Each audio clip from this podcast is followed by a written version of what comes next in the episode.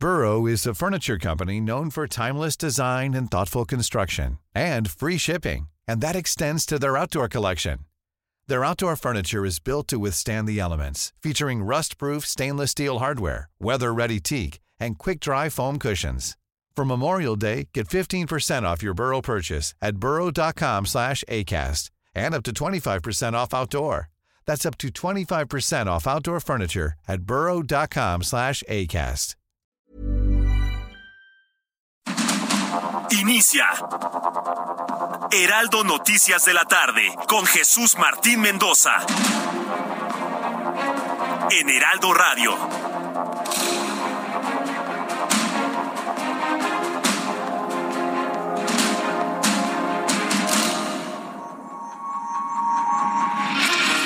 Son las seis de la tarde en punto, hora del centro de la República Mexicana. Bienvenidos, muy buenas tardes. Iniciamos el Heraldo Radio correspondiente este lunes 13 de junio.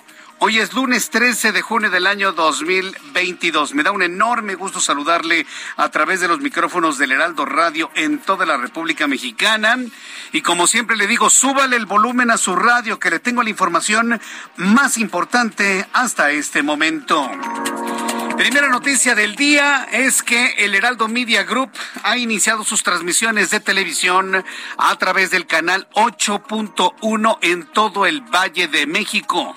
Tal y como le informé la semana pasada, el Heraldo Media Group firma un, una compra total y absoluta del canal 8.1 en una alianza con Grupo Radio Centro. Bueno, pues hoy el Heraldo de México en su canal de televisión inició transmisiones en el canal 8.1 para que entonces usted ya lo sepa que el canal 8, el canal 8.1 es canal del Heraldo de México. La señal del canal 8 ahora es Heraldo de México, Heraldo Televisión con la programación que usted conoce del Heraldo de México, porque me han estado preguntando si en el canal 8 también vamos a ver la programación del anterior canal. No, el anterior canal ahora transmitirá sus documentales por el 8.2. Toda la programación que usted conoce del Heraldo de México se transmite a través del canal 8 de su televisión, el 8.1, el canal original, el canal principal. Así que yo le invito para que ponga su televisor en el canal 8.1 y haga del 8.1 su único canal de consulta. Tenemos noticiarios, mesas de análisis, entrevistas, entretenimiento, deporte, en fin, todo lo que usted busca está en el Heraldo de México Televisión. Aquí en radio, en toda la República Mexicana, le presento en resumen. En primer lugar, le informo que civiles armados de San Juan, Nuevo Michoacán, incendiaron cuatro vehículos para evitar el avance de elementos del Ejército, Marina, Guardia Nacional, quienes acudieron al lugar para realizar un operativo de seguridad en la región. Y en los hechos incendian vehículos en Michoacán para impedir el operativo de seguridad. De esa forma, ¿eh? impresionante, de esa manera se, de alguna manera, el crimen organizado evita ¿sí? que les interrumpan sus actividades. Mientras tanto, el coordinador del Movimiento de Regeneración Nacional en el Senado de la República, Ricardo Monreal, sin duda alguna personaje de la noticia el día de hoy, dijo que corresponde al Instituto Nacional Electoral y al Tribunal Electoral del Poder Judicial de la Federación. Abro paréntesis para que vea que Ricardo Monreal, aún siendo de Morena, ve institucionalidad en el INE y en el Tribunal. Cierro eh, Cierro paréntesis, ¿no? Ricardo Monreal dice que corresponde al INE y al Tribunal Electoral del Poder Judicial de la Federación determinar si sus compañeros de partido incurrieron en una falta por actos anticipados de campaña este domingo, pero señaló que en apego a lo que establece la legislación sí se cometieron sí se cometieron faltas legales, es decir, le está diciendo a todos los precandidatos que estuvieron ayer en el Estado de México en Toluca que incurrieron en faltas administrativas, en violaciones a la ley electoral. El día de ayer, Ricardo Monreal, que por cierto no fue invitado al evento en Toluca, hay que decirlo con toda claridad, también Ricardo Monreal advirtió que de seguir las cosas por donde van, se puede fracturar el movimiento de regeneración nacional si no se hace una encuesta, las encuestas que se anunciaron el día de ayer, se hace una encuesta con el debido proceso. Es decir, ya está advirtiendo Ricardo Monreal una decisión al interior de Morena si no se respeta la voluntad de los electores de ese partido político. Salomón Jara recibió la constancia de mayoría por lo que se convierte en gobernador electo de Oaxaca.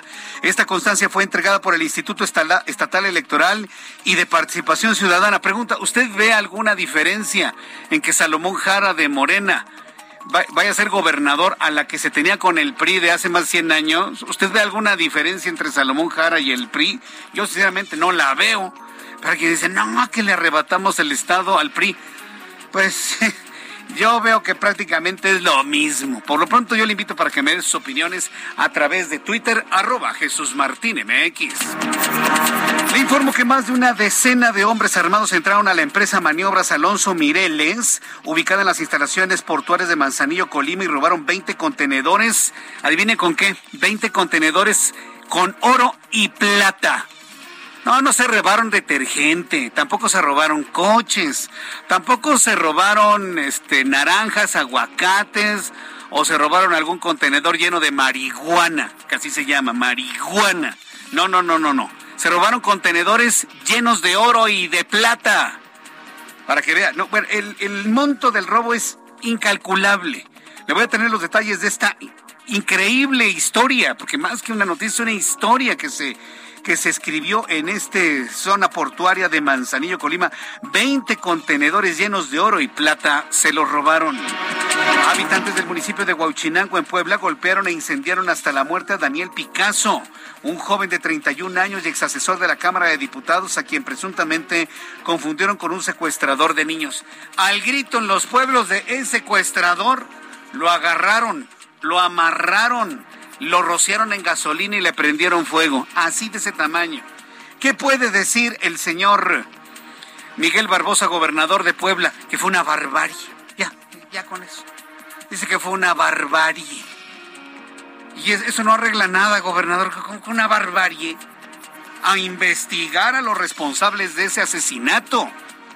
No se puede quedar impune ese tipo de actividades en la República Mexicana.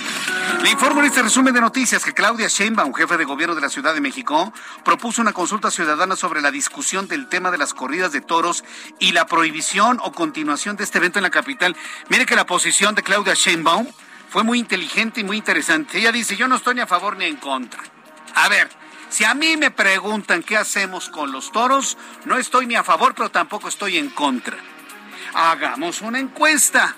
Preguntemos a la ciudadanía qué es lo que quiere. Pues claro, Claudia Sheinbaum sabe, sabe perfectamente bien la gran industria que significa la tauromaquia en la Ciudad de México, la derrama económica que le deja a la Ciudad de México las corridas de toros, en todos los sentidos, la cantidad de empleos que genera, directos e indirectos, desde las ganaderías en donde empieza la historia hasta el momento de la fiesta que termina en la Plaza México. Claro que lo saben. No es un asunto de que se cierre así nada más de un plumazo, por supuesto que no. Además, le voy a decir una cosa, ¿eh? Ya estamos muy grandecitos en México. Ya no necesitamos pilmama para que nos digan qué hay que hacer y qué no hay, qué no hay que hacer. Yo creo que cada quien decide qué ver, qué no ver, a dónde asistir, a dónde no asistir. Así como nos dicen que cada quien es libre de fumarse la marihuana y fumarse la cocaína que quieran. Así como nos dicen que una mujer es libre de decidir si mata a su hijo o no a través del aborto. Ah, bueno, pues entonces que dejen libertad a quienes quieran ir a una fiesta brava y quienes no.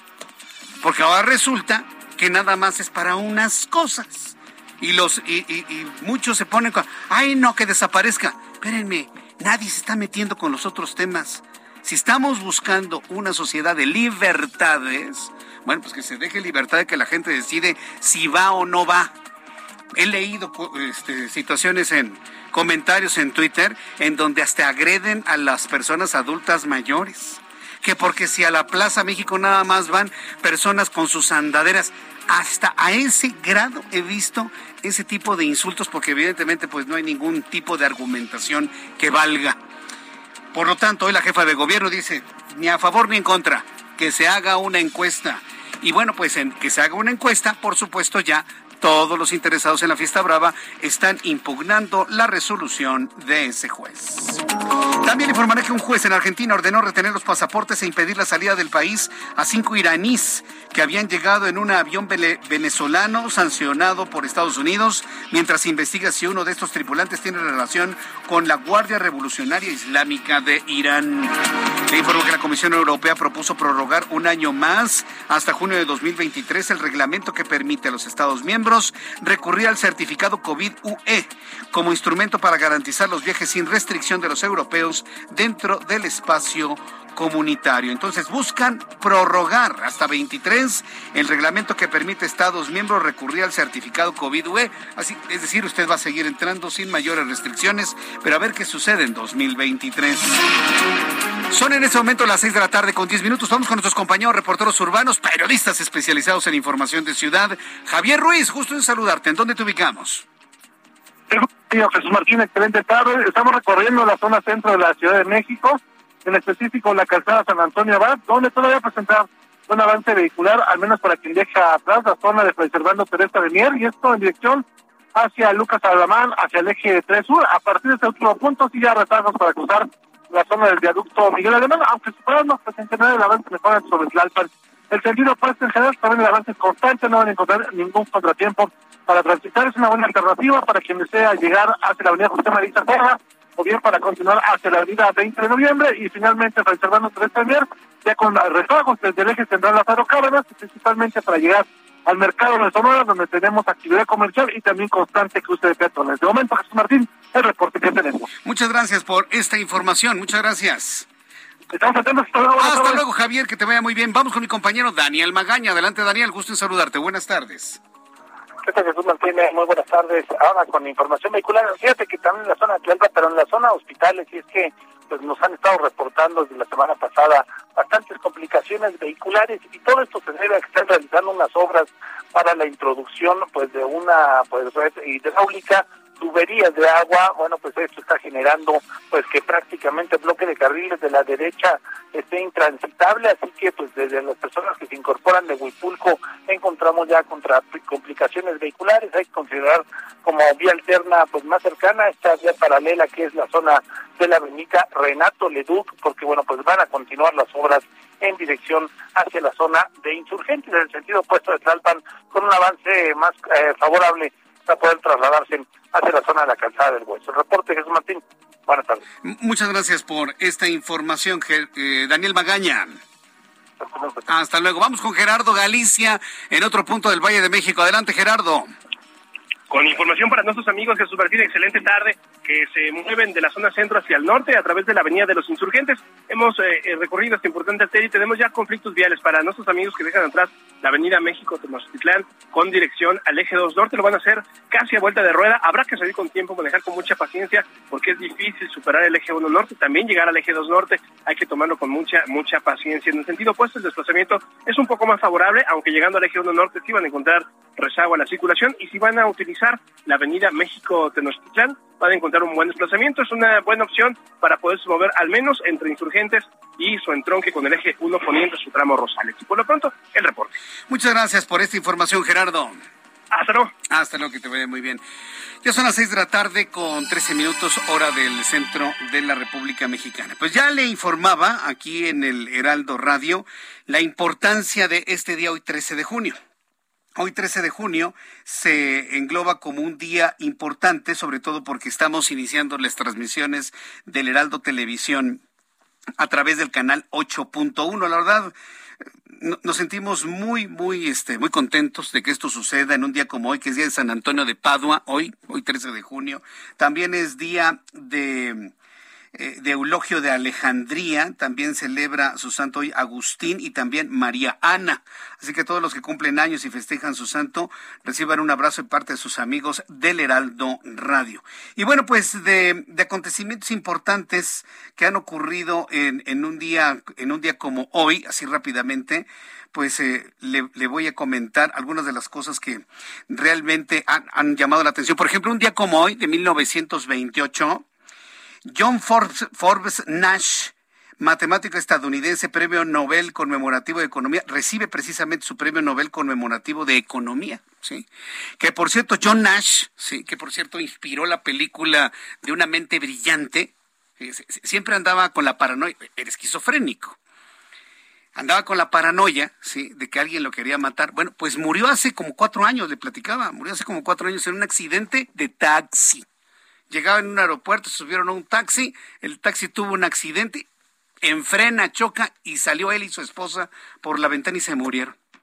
De la forma más increíble y más tonta que usted se puede imaginar, se cuidó tantos años este, este gran doctor, el padre de los, de los equilibrios, bueno, pues, ahorita recuerdo todo eso y me parece verdaderamente increíble, como uno de los, de los acontecimientos y nacimientos importantes de los cuales le puedo contar el día de hoy.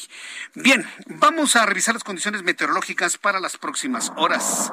El Servicio Meteorológico Nacional, que depende de la Comisión Nacional del Agua, nos informa sobre las condiciones que habrán de prevalecer durante las próximas horas. ¿Irá a caer otra granizada como la de ayer? Pues no lo sé, mire. Yo sé que en otras partes del país cuando han visto esta información se quedan asombrados porque dicen, bueno, aquí ni siquiera llueve, ¿no? Inclusive aquí en la capital del país, le voy a platicar a nuestros amigos que nos escuchan en otras partes de la República, la granizada que provocó inclusive la caída del techo de una, de una tienda de autoservicio ayer por la tarde, créame, ocurrió, no sé, tal vez un kilómetro a la redonda. Nada más. Aquí en las inmediaciones de nuestras instalaciones, donde está el Parque Hundido, donde está Insurgentes, Extremadura y Félix Cuevas, hacia el periférico, el segundo piso, y parte de la colonia del Valle Sur lo que es la colonia San Juan, en donde está la tienda de autoservicio que se vino abajo su techo, un pedacito por cierto, es donde cayó, bueno, granizo, pero en serio. Todavía a las dos de la tarde en el lado televisión, Mario Miranda me mostraba imágenes de algunas calles de la colonia Alfonso XIII con montañas de hielo de dos metros. Todavía el día de hoy a las dos y media de la tarde. Seguramente ya en este momento se habrá derretido el hielo. Y 24 horas después de la granizada, en este pequeño perímetro de la ciudad todavía hay algunos hielos que pueden encontrarse en las calles de la Ciudad de México. ¿Qué fue lo que ocurrió? Bueno, lo que sucedió es que se juntó una masa muy húmeda proveniente del Océano Pacífico con eh, un un frente frío, el frente frío número 4.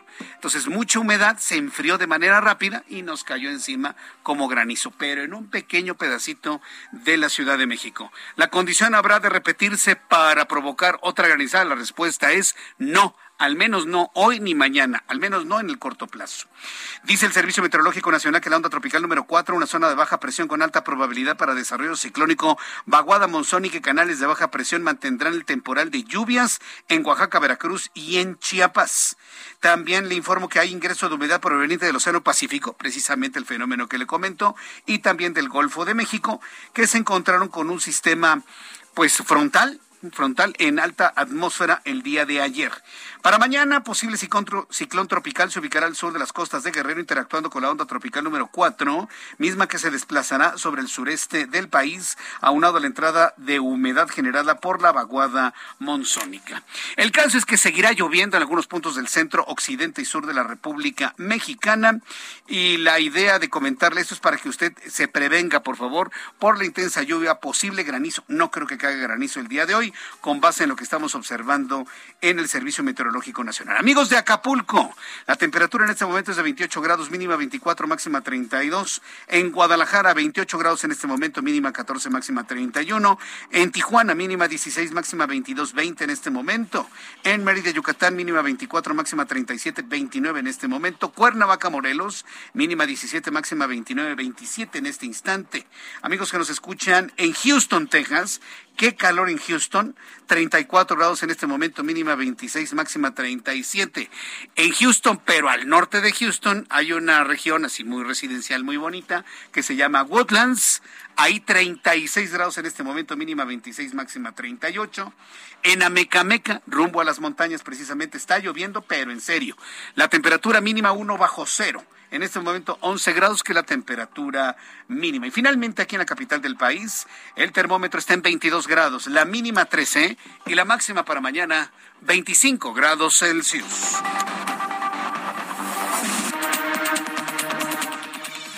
Ya son las 6 de la tarde con 19 minutos, hora del centro del país. Esta oferta llega hasta la cocina. 3x2 en todas las salchichas, chorizos y tocinos empacados. Y además, lleva el segundo al 50% de descuento en todos los aceites capullo, oleico, mazola, sabrosano y gran tradición. Con Julio, lo regalado te llega. Solo en Soriana. A junio 16. Aplican restricciones. Bien, cuando son las 6 de la tarde con 19 minutos, bueno, pues ya teniendo precisamente toda la información, inclusive hasta lo que hay que comprar al ratito, bueno, pues vamos a, revisar la siguiente información que nos llega en este momento. Vamos a entrar en comunicación en estos momentos. Eh, ¿Con quién? ¿Con quién tenemos en Michoacán? Ah, vamos con nuestra corresponsal Charbel Lucio, quien se encuentra en Michoacán, precisamente con todos los detalles de lo que ocurrió en esta zona de eh, Parangaricutiro, precisamente. Eh, adelante, Charbel Lucio, gusto en saludarte. Muy buenas tardes. Muy buenas tardes. Se platico que luego de la intensa movilización del Ejército, Guardia Nacional y Policía Michoacán en la región de Uruapan, elementos de la Corporación Estatal fueron atacados a balazos, hecho en el que tres agresores fueron detenidos. Los oficiales circulaban en las cercanías del libramiento oriente de la ciudad de Uruapan para atender un reporte que alertaba sobre el intento de incendio de un tráiler y en el trayecto eh, los policías fueron atacados por civiles armados, lo que derivó en una persecución y enfrentamiento que culminó con la detención de tres delincuentes y el aseguramiento de un vehículo. Los detenidos fueron relacionados con la quema de vehículos que se registró este lunes en distintos puntos de la ciudad, pues en el automotor en el que circulaban se ubicaron garrafones con gasolina. Esa es la información desde Michoacán. Muchas gracias por la información, Charbel Lucio. Pues sí, lamentablemente todos los días que le informo, todos los días hay un caso de estos, de enfrentamientos y demás. Vamos a una de las noticias principales del día de hoy. A ver, esto es como de película. Solamente en las películas hemos visto que las grandes mafias arman una estrategia para robar oro y plata. Bueno, pues sucedió en México, como de película. El sábado pasado, anteayer, un grupo de civiles armados ingresan, civiles armados. Eso es un eufemismo. Un grupo de criminales, un comando armado, ¿sí? Ingresaron a las instalaciones de una empresa de transporte del puerto de Manzanillo, Colima para robar 20 toneladas de oro, plata y zinc a granel, los cuales lograron sustraer mediante una operación que duró de 8 a 10 horas. ¿Y nadie se dio cuenta? Nadie se daba cuenta en 8 y 10 horas que eran saqueados estos contenedores. Marta de la Torre, corresponsal en, en Colima, te escuchamos. Muy buenas tardes. Hola, ¿qué tal? Buenas tardes, Jesús Martín. Efectivamente, como bien lo mencionas, esto ocurrió pues el fin de semana eh, ya de hace una semana y precisamente pues hasta el día de hoy el vocero de la Mesa de Coordinación Estatal para la Construcción de la Paz y la Seguridad, Gustavo Adrián Joya Cervera, confirmó que efectivamente este este robo que eh, bueno pues ya abrió carpeta de investigación tanto la Fiscalía General del Estado como la Fiscalía General de la República debido a que el, el transporte de mercancía, eh, pues se trata precisamente de un delito federal en el caso del robo. Él confirmó que efectivamente se llevó, llevó a cabo este robo, aunque de manera oficial él no dio a conocer que eran efectivamente 20 los contenedores que, bueno, pues ya se ha sabido que transportaban principalmente pues este material precioso, oro y plata a granel, también otro material como el zinc, y que eh, pues lo que sí confirmó el funcionario es que estos eh, criminales pues tenían la información precisa para dar con este lugar que hay que recordar, se trata de un lugar donde se depositan contenedores, pero es particular, no es exactamente eh, adentro de las instalaciones del Puerto Manzanillo, hay varios lugares que se rentan donde se llevan los eh, contenedores porque hay muchos que incluso no se retiran del puerto inmediatamente, sino que ahí permanecen durante varias semanas, meses, hasta años se puede decir, y este lugar eh, es particular y ahí se tenían estos contenedores. Lo que sí es que ni siquiera contaba con la seguridad suficiente para el tipo de material que se tenía y solamente había unos cuantos guardias de seguridad, los cuales pues fueron amarrados, fueron eh, pues inmovilizados, por lo cual tanto los criminales tuvieron de 8 a 10 horas para llevar a cabo este robo. Eh, lo sacaron obviamente con grúas, lo transportaron obviamente en tráiler. Hay que destacar también, eh, Jesús Martín, que por la autopista Manzanillo-Guadalajara todos los días eh, transitan miles de trailers con contenedores y diverso tipo de material, por lo que bueno, esto les sirvió perfectamente para ocultar el crimen, para transportar como cualquier otro tipo de mercancía, pero sí ya lo pudieron retirar sin que nadie me dijera nada y eh, bueno, este hecho no se ha dado a conocer exactamente el valor de todo lo robado, de acuerdo con la información de las autoridades estatales, pues no se tiene estas cifras, sin embargo, pues eh, mencionaba el vocero de la mesa de coordinación, se está eh, pues avanzando en la investigación tanto por parte de la Fiscalía Estatal como por la FGR. El reporte Jesús Martín. Correcto, gracias por la información, Marta. Gracias, buenas tardes. Hasta luego, que te ve muy bien. ¿Usted cree que van a recuperar ese oro, esa plata, ese zinc? Son mafias internacionales de robo de metales preciosos, por favor. Evidentemente en colusión. A mí que no me vengan con que nadie supo. Si estamos tan seguros aquí en el puerto de Manzanillo, por el amor de Dios. De que hay coludidos, hay coludidos. ¿Usted cree que van a investigar? Yo tampoco lo creo. Mensajes y regresamos. Escucha las noticias de la tarde con Jesús Martín Mendoza. Regresamos. Continúa Heraldo Noticias de la tarde con Jesús Martín Mendoza.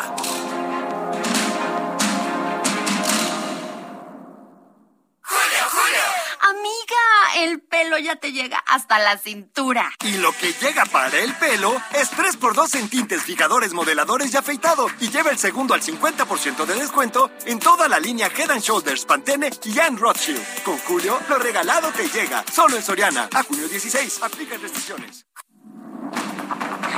Ya son las 6 de la tarde con 30 minutos, las seis y media hora del centro de la República Mexicana. Oiga, qué revuelo se armó con el acontecimiento ayer en Toluca, en el Estado de México. ¿Los vio a todos? Y bueno, hay varios analistas políticos que hablan de, esto, de que, ay, me descuentan el día y me voy a hacer... No, no, no se trata de eso, no. Se, se trata de una, de una calidad moral para no hacer lo que dijeron que no iban a hacer. ¿Cuántas veces Andrés Manuel López Obrador, quien es el presidente mexicano, dijo que no iba a ser igual que los partidos anteriores cuando los priistas, inclusive hasta los panistas, se metían en los procesos electorales? ¿Se acuerda? ¿Se acuerda por qué en el año 2006 Andrés Manuel López Obrador perdió la presidencia de la República? Porque la perdió. Ellos no han demostrado lo contrario. La perdió. ¿Sabe por qué? Porque la gente no le gustó que dijera cállate, chachalaca, a un presidente que en su momento tenía mucho más popularidad que él, y hablo de Vicente Fox. Sí. ¿Por qué le dijo cállate chachalaca? Porque López Obrador siempre fue el primer político que criticó a los presidentes que se metían en los procesos electorales. Por eso le dijo eso López Obrador a Vicente Fox, cállate chachalaca, para que dejara de meterse en su calidad de presidente en los procesos electorales. ¿Y ahora qué tenemos? ¿Qué tenemos? Que el pez por la boca muere, ¿no? Que no nada más está haciendo lo mismo, lo hace peor, porque no nada más lo hace él, sino que le ordena, no les pide, no los envía, le ordena a sus gobernadores y a sus secretarios de Estado que vayan a echar montón, en este caso al Estado de México, que como todos sabemos, ¿no? Siempre la elección del Estado de México, que es un año antes del proceso electoral presidencial, se le ha considerado laboratorio. Por lo tanto, quien gana en el Estado de México, según esto, gana la presidencia de la República, que en dos ocasiones no ocurrió. No ocurrió ni en 1999 y tampoco ocurrió en 2011. perdón, en 2005. Ni en 1999 ni en 2005 se, cumplió ese vaticinio, vamos a llamarlo de esta manera. Se cumplió, por supuesto, en 2011. Pero en 2023. Morena quiera como de lugar ganar el Estado de México y para eso mandó a secretario de Gobernación, gobernadores, responsables de la Cámara de Diputados, este, al secretario de Relaciones Exteriores, a la jefa de gobierno, a todo el mundo. Yo en lo personal pienso que el hecho salió contraproducente. Yo he leído mucho más críticas que aplausos a la estrategia empeñada en, este fin de semana allá en Toluca. Así se lo digo. Inclusive voces dentro de Morena han criticado de manera singular este acontecimiento. Por ejemplo, el coordinador del movimiento de Morena, a ver si no lo destituyen o le suspenden sus, sus eh, derechos como integrante del partido político a Ricardo Monreal. El coordinador de Morena en el Senado, Ricardo Monreal, dijo que a pesar de la exclusión de la que fue objeto, ah, sí, porque invitaron a todos, para Ricardo Monreal no lo invitaron, porque aparte se convirtió en una pasarela, en una pasarela política de las, entre comillas, corcholatas. A mí no me gusta decirles así, ¿eh? Ni aunque sean del, del partido opositor. No, no me gusta. Pero, porque es despectivo, ¿no?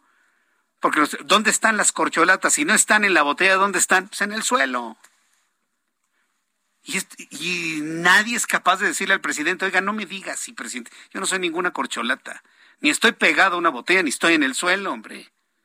incapaces de decirle. Pero bueno, no invitan a Ricardo Monreal y desde el enojo de la no invitación al Estado de México, Digo que a pesar de la exclusión de la que fue objeto en el evento de unidad de Morena del domingo, no declinará sus aspiraciones y advirtió sobre actos anticipados de campaña por parte de candidaturas infladas, así lo mencionó, infladas.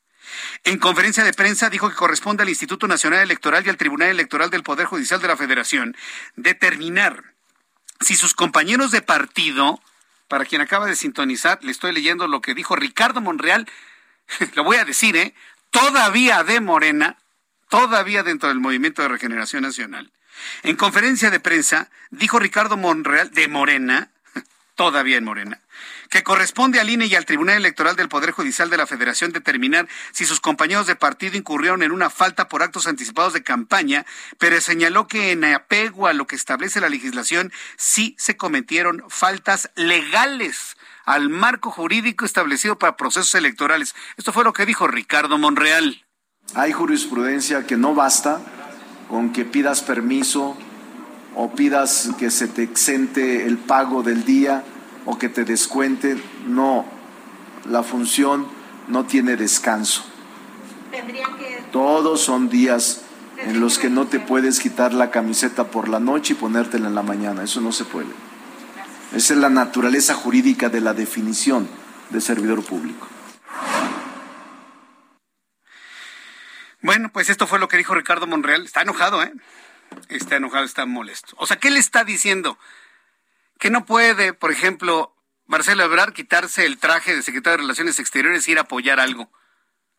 No puede Claudia Sheinbaum quitarse el traje de jefa de gobierno e irse a apoyar algo. No puede Sergio García Ramírez quitarse el traje de presidente de la mesa directiva de la Cámara de Diputados e irse a apoyar. O sea, no se puede. Eso es lo que está planteando Ricardo Monreal. El caso es que, bueno, todos estamos hablando de eso. La pregunta que le quiero hacer, y la quiero dejar bien clara en este momento, ¿y dónde está la oposición? ¿Dónde está el PAN? ¿Dónde está el PRI? ¿Dónde está el PRD? Y posiblemente Movimiento Ciudadano con sus actos de unidad en donde en donde den el golpe. El otro día entrevistaba a Jesús eh, Zambrano, no sé si usted se acuerda, en el Heraldo Televisión. A lo mejor no lo vio porque todavía no estábamos en el canal 8, hoy ya estamos en el canal 8.1, por cierto. Bueno, entrevistaba a Jesús Zambrano y le preguntaba, a ver, dice, dijo este, ¿cómo se llama? Mario, Mario Delgado. Aquí, por cierto, a ver si tienes un poquito del discurso de Mario Delgado. A ver si lo tienes por ahí, un pedacito nada más porque ya se mimetizó con Andrés Manuel López Obrador. Ahora Mario Delgado habla como López Obrador, la misma posición de la voz, la misma intención. Yo me quedé sorprendido cuando lo escuché. Dije, ¿qué? ¿A ese grado? ¿Qué les da López Obrador a estos personajes para que hasta ya hablen como él? Bueno, le preguntaba a Jesús eh, Zambrano, oiga, si está anunciando el Comité Ejecutivo Nacional de Morena que van a hacer un evento el día 12, o sea, ayer, ¿por qué ustedes no anuncian que lo hacen el día 10 y le ganan? El que pega primero pega dos veces. Y me dijo que no, que esos no eran los tiempos de, la oposición, que eran otros. Bueno, pues ok, de acuerdo.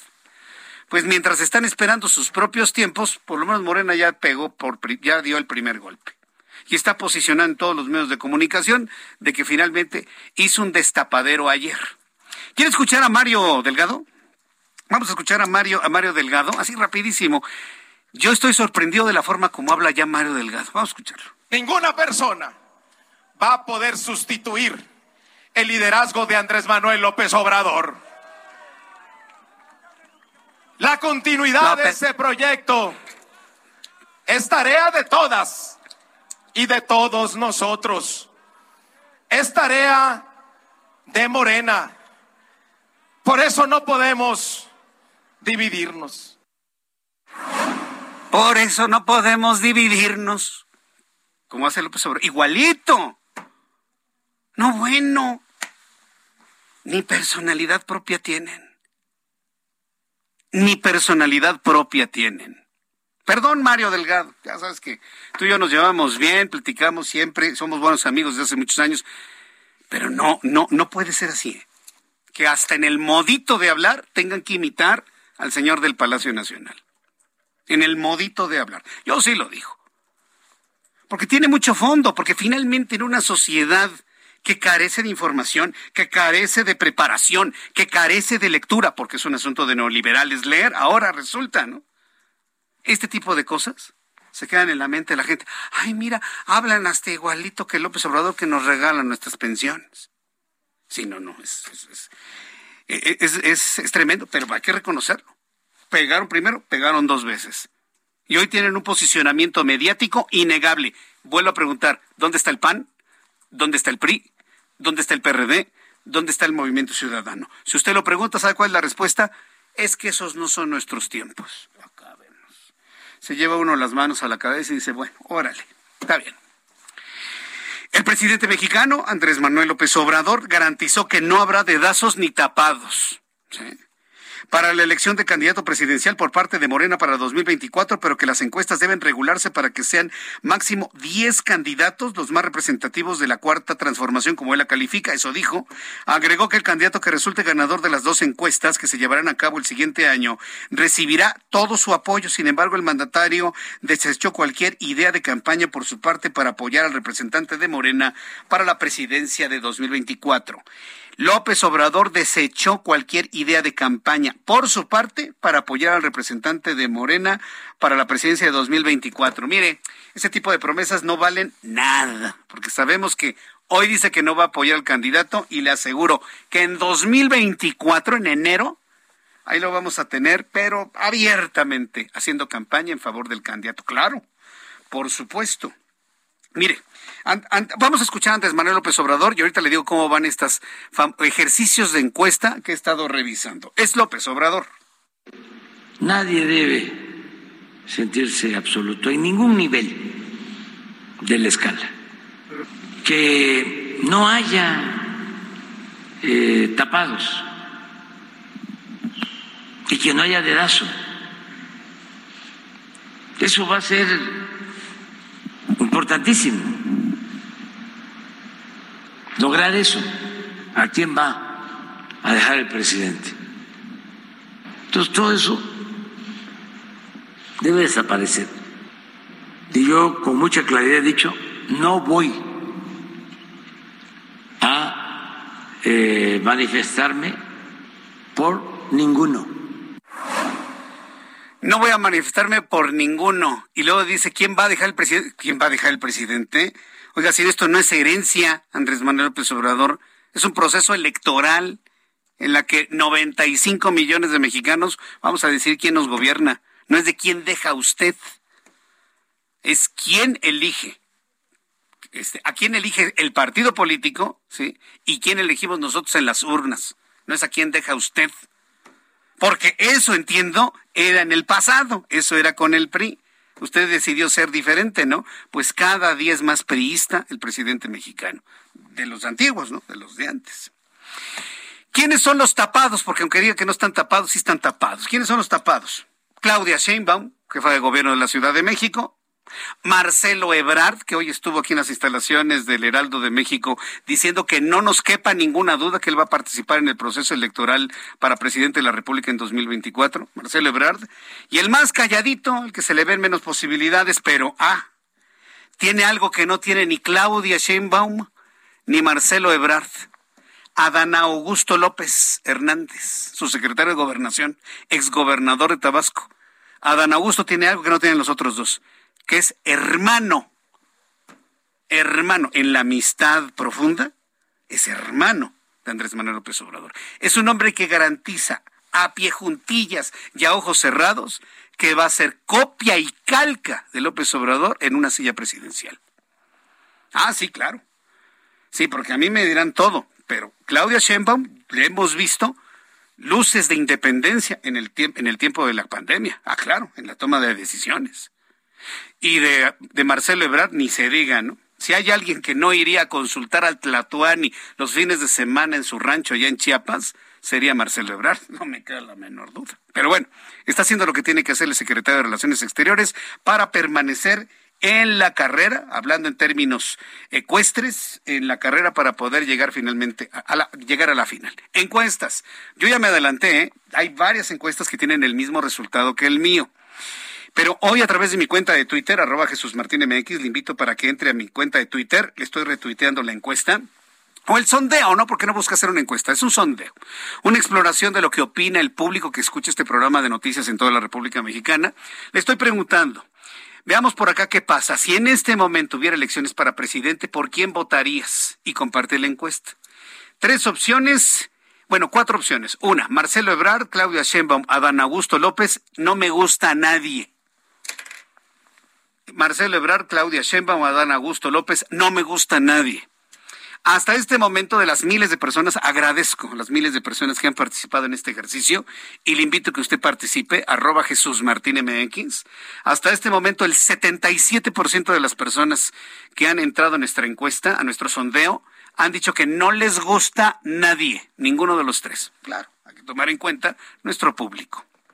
Pero de los que han elegido entre Ebrard, Sheinbaum y López Hernández, el 19% votaría por Marcelo Ebrard, el 3% por Claudia Sheinbaum y el 1% por Adán Augusto López. Estamos hablando de una ventaja de seis veces de Marcelo Ebrard sobre Claudia Sheinbaum. Seis veces. Estamos hablando de un público que no necesariamente coincide con el Movimiento de Regeneración Nacional, pero que en su caso, si no tuviese de otra y tuviese que elegir entre estos tres, se iría seis veces más por Marcelo Ebrard sobre Claudia Sheinbaum, por lo menos en este sondeíto, ¿sí? que no busca otra cosa más que ser un mero ejercicio aplicado al público que escucha este programa de noticias en el Heraldo. Entonces, hay elementos muy interesantes de dónde, de dónde poder comentar y muchos comentarios que me han compartido nuestros amigos del público. Le invito para que entre a mi cuenta de Twitter, arroba Jesús Martín MX, arroba Jesús Martín MX. Gerardo García, que es nuestro corresponsal en el Estado de México, nos informa que rechazan eh, MC, Movimiento Ciudadano, hacer destapes para la elección en el Estado de México, que dice que, que está construyendo un proyecto y una propuesta. Le digo, que dicen que son otros sus tiempos. Adelante, Gerardo, gusto en saludarte. Hola, ¿qué tal? Muy buenas tardes, Jesús Martín. Te saludo aquí al auditorio. Efectivamente, ayer fue eh, Morena y hoy el partido de Movimiento Ciudadano estuvo en la capital mexiquense, en donde negó que vaya a hacer destapes para la elección mexiquense del 2023 y recalcó y ratificó su decisión de ir solos, pues están construyendo el proyecto y la propuesta política para mostrarse como la alternancia ante la ciudadanía. El dirigente nacional emesista, Dante Delgado, estuvo de gira por esta capital mexiquense, donde encabezó un tercer foro, espacios que ya han realizado en otras partes del país. En entrevista negó que su visita tenga la intención de hacer destape alguno y ratificó que si, eh, si les da para ir solos y ganar en la entidad, porque apuestan a ser una opción democrática para el 2023 y también para el 2024. Defendió que este tercer foro deriva de una programación nacional y seguirán haciendo foros, encuentros y consultas para recoger las inquietudes de la ciudadanía e integrar un proyecto de país como será el caso el 24 y 25 de octubre, que será otro evento que tendrá y anunció que el 5 y 6 de diciembre tendrán una convención nacional en la que se definirá la plataforma electoral y marcar la ruta política de este partido de Movimiento Ciudadano de cara a estos procesos electorales. El reporte desde el Estado de México. Muchas gracias por la información, Gerardo. Buenas tardes. Hasta luego, muy buenas tardes. Bien, pues así eh, se comportaron las cosas en el Estado de México ayer. El laboratorio, ¿qué está haciendo? ¿Qué está haciendo la oposición? Bueno, pues evidentemente ya dieron declaraciones para poder determinar que tanto PAN, PRI, PRD irán juntos para mantener la gubernatura fuera o lejos del alcance del Movimiento de Regeneración Nacional. Aquí la pregunta es, ¿lo lograrán? ¿Lo lograrán? En unos instantes voy a conversar con Enrique Vargas del Villar. Él es coordinador de la fracción parlamentaria del Partido Acción Nacional eh, en el Congreso del Estado de México. Voy a platicar con él, usted lo conoce, dos veces fue presidente municipal de Huizquilucan, con una, una aprobación, bueno, importantísima, este, arrasadora, hay que decirlo. La verdad es que ha sido una de las, de las mejores administraciones en mucho tiempo en Huizquilucan. Y bueno, pues hay que decirlo, ¿no? Enrique Vargas del Villar es uno de los hombres más, más, más visibles del Partido Acción Nacional en el Estado de México. Y vaya, seguramente no tendrá ningún problema por la competencia interna con opciones que tengan tanto el Partido de la Revolución Democrática como del Revolucionario Institucional para encabezar pues una candidatura de unidad. ¿Qué va a pasar con Movimiento Ciudadano en el Estado de México? ¿Tiene figuras en el Estado de México Movimiento Ciudadano?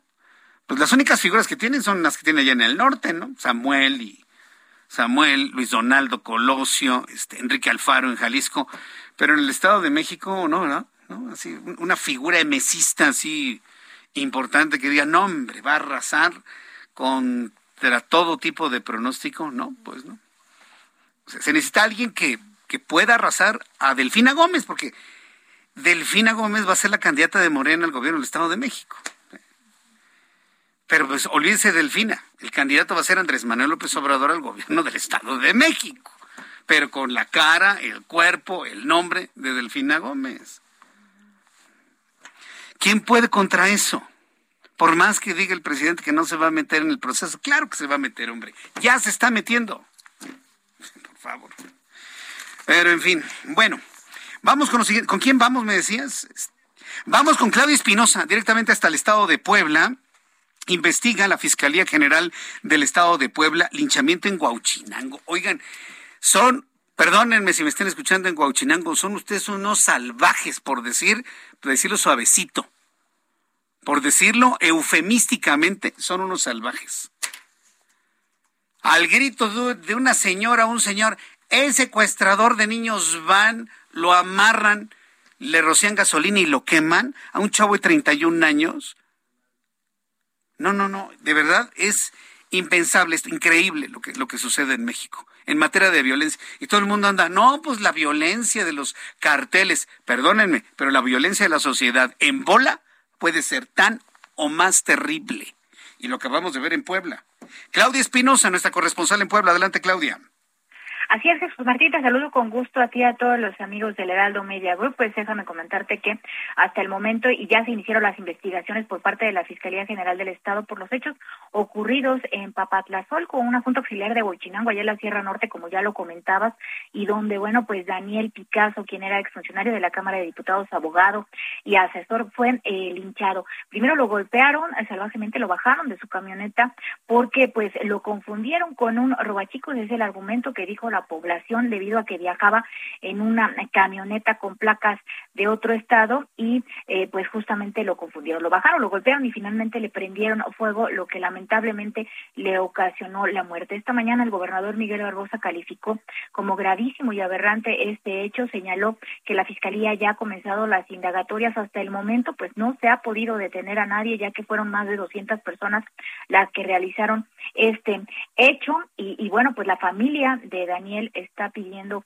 justicia para eh, pues que se delinden las responsabilidades correspondientes. En este momento la zona se encuentra resguardada por elementos de Guardia Nacional y de la Secretaría de Seguridad Pública, lo que se terminan pues todos los levantamientos de hechos y de pruebas que pudiera tener los agentes ministeriales y bueno pues se está tratando. Se hizo un llamado parte de, por parte del mandatario para que no se dejen llevar por estos mensajes de que se trata de un presunto delincuente solamente por llevar placas. Dijo que se necesita hacer una eh, situación de conciencia a toda la población y bueno, pues eh, por el momento las investigaciones siguen. No hay ninguna persona detenida y lo único que pasó con este joven pues es que se confundió, él viajaba hacia Huachinango para visitar a sus familiares, se confundió de camino, se perdió y lamentablemente pues lo lincharon ayer al llegar a esta comunidad de Papatlazolco. Es lo que ha ocurrido hasta este momento en Puebla. A ver, dime una cosa por favor, Claudia. Si yo tengo la terrible fortuna de perderme en un pueblo poblano. Me van a linchar y me van a matar. Digo, y te pregunto para no ir ya a Puebla, para que la gente ya no vaya a Puebla ante la violencia de sus habitantes. Te, lo pregunto así como habitante del Estado. ¿Tan grave está la situación en Puebla de la falta de vigilancia y la violencia de la sociedad? No estoy hablando de carteles, estamos hablando de la sociedad. ¿De plano no vamos a Puebla o qué hacemos? ¿Qué me recomiendas, Claudia? Si me pierdo. Fíjate, Fíjate, Jesús Martín, que esta situación eh, no se había presentado eh, en la zona norte de la entidad. Lo que mencionan algunos habitantes de las comunidades aledañas es que obviamente pues ha habido mucha inseguridad justamente por este intercambio de bandas entre Veracruz y entre Puebla y que esa podría haber sido una razón. No se había reportado ningún dato. Los que se tienen registro tiempo atrás, también lamentables, pues habían sido de la zona de la Mixteca, eh, pero no allá en esa en ese lugar. La Secretaría de Gobernación tiene 11 casos reportados de intentos de linchamientos y, pues lamentablemente este sí se consumó y pues eh, hay que decirlo, ¿no? No es algo que, que le agrade a la comunidad poblana tampoco. No, pues no. Claudia, muchas gracias por la información desde Puebla. Muy buena tarde. Voy a los anuncios, regreso con un resumen de noticias y actualización de números de COVID. Escucha las noticias de la tarde con Jesús Martín Mendoza. Regresamos. Continúa Heraldo Noticias de la tarde con Jesús Martín Mendoza.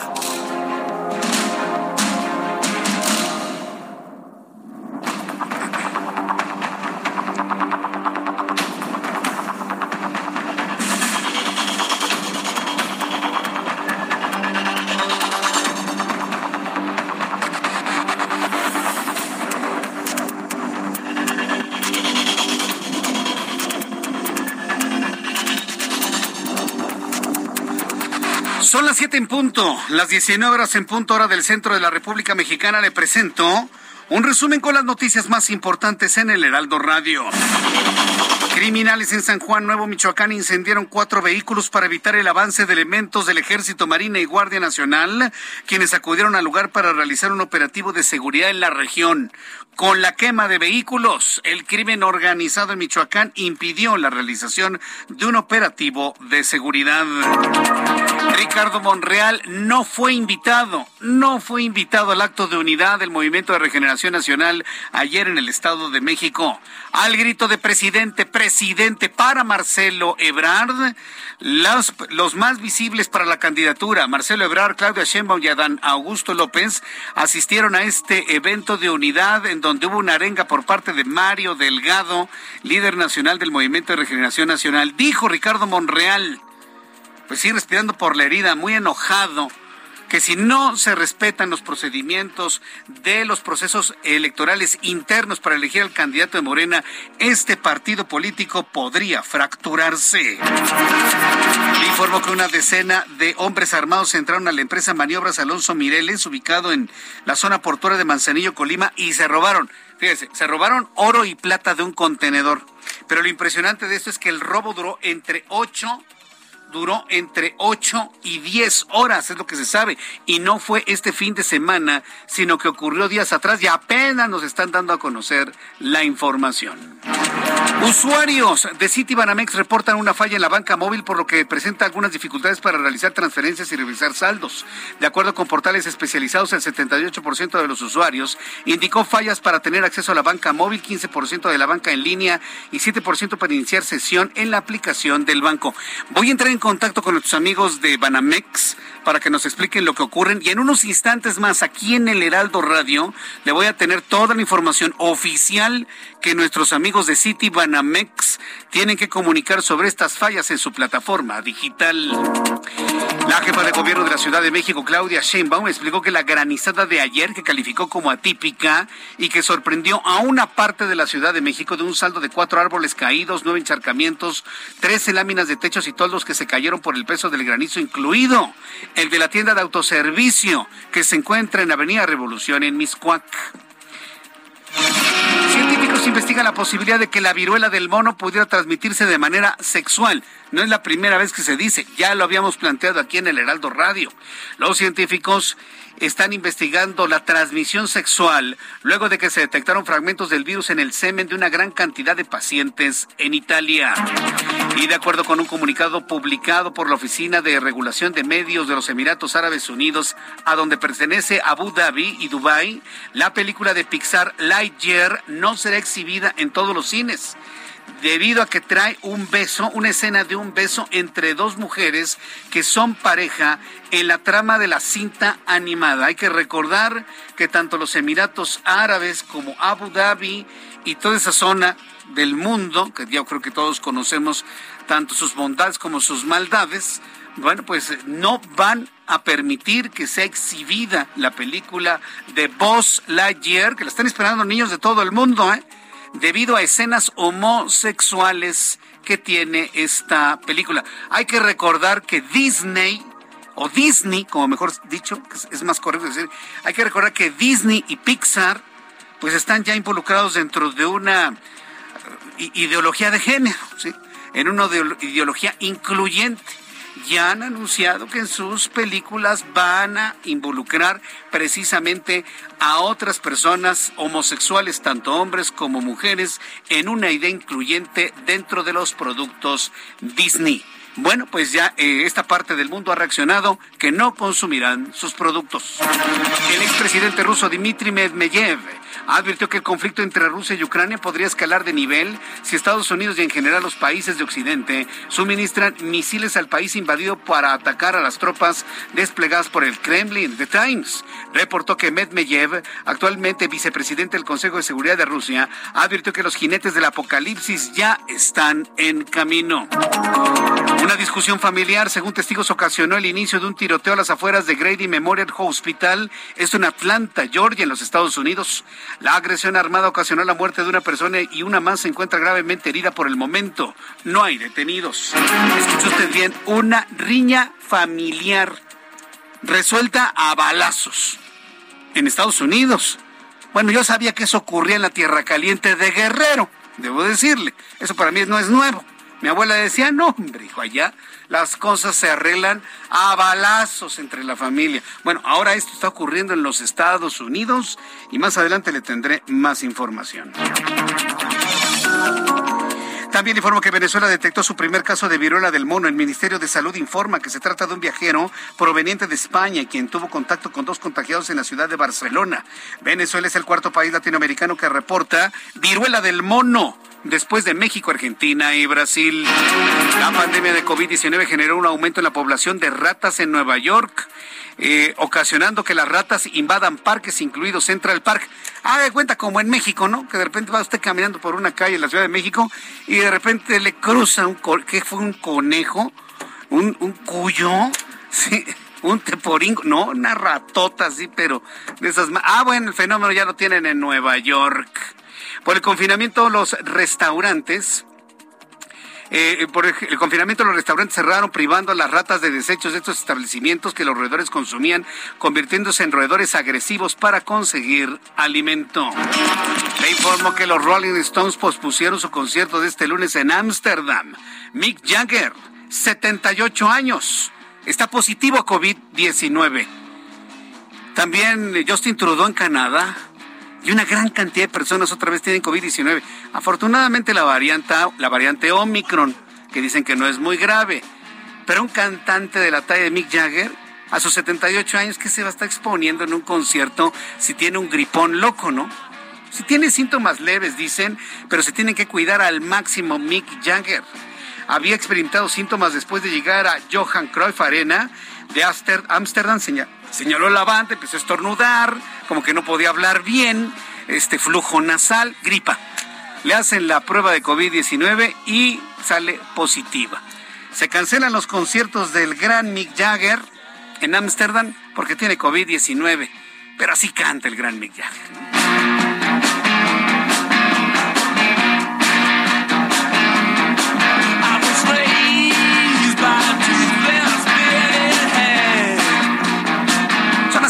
8, las 19 horas con 8 minutos, hora del centro de la República Mexicana. Hasta aquí nuestro resumen de noticias. El invito para que siga con nosotros.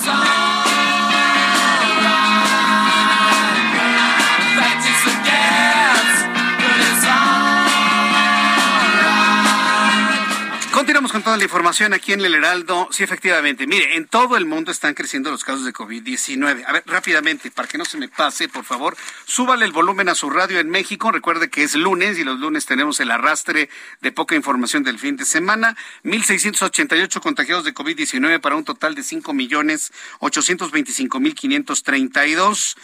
11 personas fallecidas para un total de 325.205, cifras oficiales de la Secretaría de Salud. Índice de letalidad 5.58%. Recuerde que la Secretaría de Salud ya informa de manera diaria, diaria, diaria, el índice de contagiados y de fallecidos debido a esto que se denomina la quinta ola de COVID-19. Cuídense, utilice su cubrebocas, no le diga que no. Ay, es que pues ya no lo usa mi, mi, mi, mi, mi presidente. No, pues no importa, usted sí úselo. ¿sí? Porque usted se puede contagiar, le puede ir muy mal si se contagia de COVID-19. Ay, pero estoy vacunado, Jesús Martín. No importa, el vacunado se puede contagiar de COVID y enfermarse. No grave, pero enfermarse. Yo creo que a nadie le va a gustar quedarse encerrado 15 días en su casa, ¿verdad? A estas alturas de la vida. Bien, cuando son las siete con nueve, hora del centro de la República Mexicana. Vamos con nuestros compañeros reporteros urbanos, periodistas especializados en información de ciudad. Javier Ruiz, ¿en dónde te ubicamos a esta hora de la tarde? Javier. Sí, ahora nos encontramos recorriendo el eje 2 poniente de la avenida Monterrey. Vamos a encontrar ya carga vehicular, no es que se deja atrás la avenida Campeche, y principalmente para quien desea llegar hacia Álvaro Obregón o ir a la de los insurgentes. Incluso superando este punto, la circulación ya es lenta para cruzar Chapultepec así que hay que salir con anticipación. E insurgentes también ya con asentamientos desde la zona del Paseo de la Reforma y esto en dirección hacia los ejes 1 y 2 norte. El sentido opuesto, los rezagos principalmente provocados por la luz roja de los diferentes semáforos y finalmente la avenida Medellín también ya con eh, algunos rezagos, una vez que se deja atrás insurgentes y para cruzar la avenida Baja California o más adelante también para llegar al entronque con el viaducto Miguel Alemán. De momento, Jesús Martínez, el reporte que tenemos. Muchas gracias por esta información, Javier Ruiz. Estamos atentos, hasta luego. Hasta luego, que te vaya muy bien. Recorriendo las calles también, Gerardo Galicia. Adelante, Gerardo. Con información, Jesús Martín, excelente tarde para nuestros amigos que van a utilizar Avenida Valderas. Ya se nota un incremento en la afluencia de autos sobre esta importante arteria de problemas para superar la Avenida Morelos, pero sobre todo llegando a las inmediaciones de la Avenida Chapultepec. En este punto sí van a encontrar un largo asentamiento, habrá que tomarlo con mucha paciencia. En mucho tiene que ver el carril confinado del, Metrobús, también en la lenta operación de los semáforos en toda esta zona. Ya superándolo se puede incorporar a la Avenida Niños Héroes de manera más ágil, el avance que van a encontrar es mucho más rápido y si van a utilizar las inmediaciones del doctor Río de la Loza para poder llegar a Fray Servando Teresa de Mier, también lleva largos rezagos en semáforos, de preferencia busquen los carriles de extrema izquierda, son los que están avanzando de mejor forma. Y por lo pronto, Jesús Martín, el reporte. Muchas gracias por la información, Gerardo. Hasta luego. Hasta luego, que te vea muy bien. Gerardo Galicia con la información del Valle de México. Siete con once. Las 19 horas con 11 minutos, hora del centro de la República Mexicana. Súbale el volumen a su radio, por favor. Amigos que nos escuchan en el Valle de México, Ciudad de México, en especial en el Estado de México. En la línea telefónica, Enrique Vargas del Villar, coordinador de la fracción parlamentaria del Partido Acción Nacional en el Congreso del Estado de México. Estimado, estimado Enrique, bienvenido. Gracias por tomar la llamada el día de hoy. Buenas tardes. Jesús Martín, ¿cómo estás? Muy buenas tardes a ti y a todo tu auditorio. Qué gusto, Enrique. Hace tiempo que no Gracias, platicábamos. igualmente.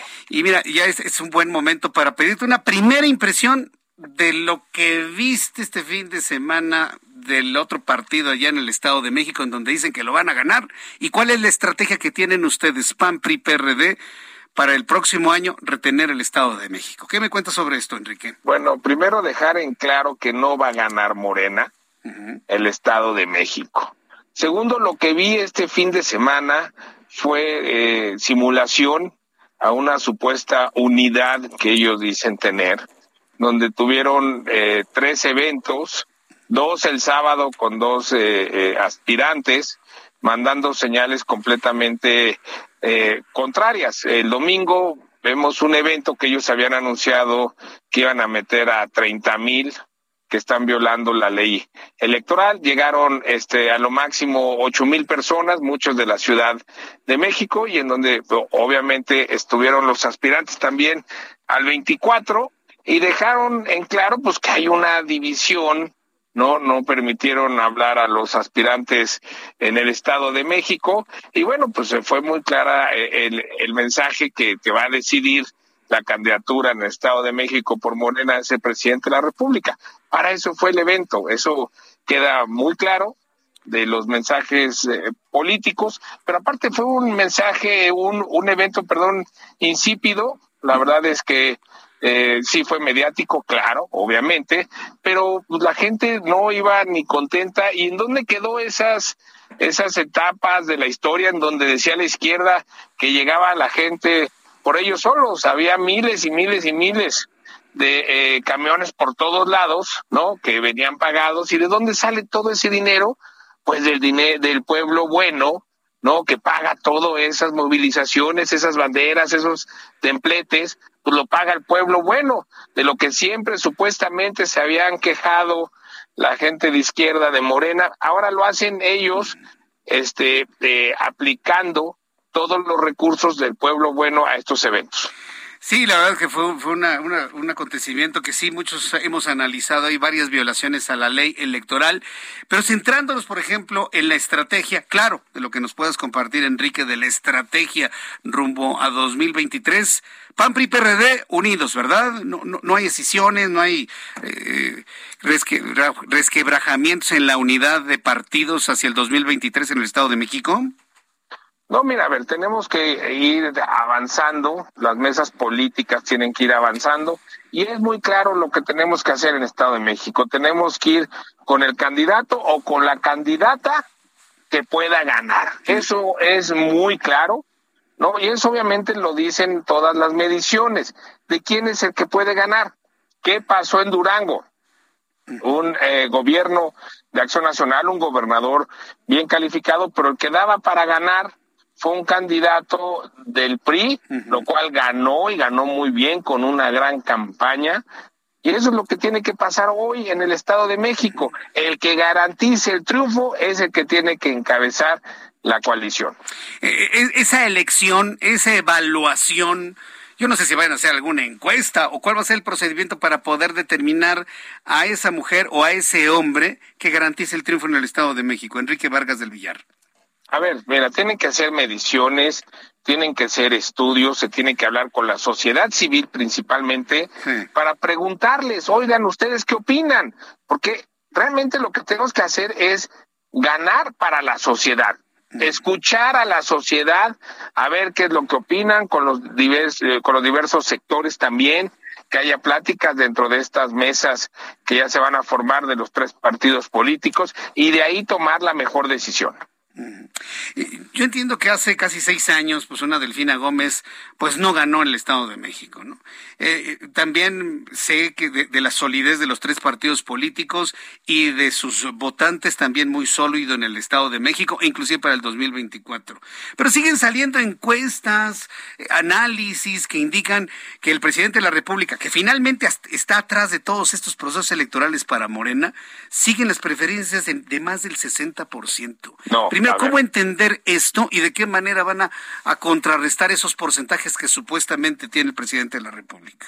Sí, pero hay que ver en qué estado y cómo está calificado. En el Estado de México trae una aprobación entre el 45 y 47%. Ah, mira. En la Ciudad de México trae una aprobación entre el 43 y el 45. Que obviamente el Estado de México y la Ciudad de México pues eh, por la cercanía se mueven muy similares. Y de ahí estados en donde hubo elección que dicen, sí, yo apruebo el trabajo del presidente de la República, Morena, réstale 15 puntos. ¿Qué quiere decir? Que Morena en el Estado de México ha de traer 30, 32 puntos, 33 puntos. Hasta ahí. Los demás, los demás no van a votar por Morena. Y también hay que decir una cosa. El próximo año, para la elección del 2023, el gobierno del presidente ya va a tener cinco años.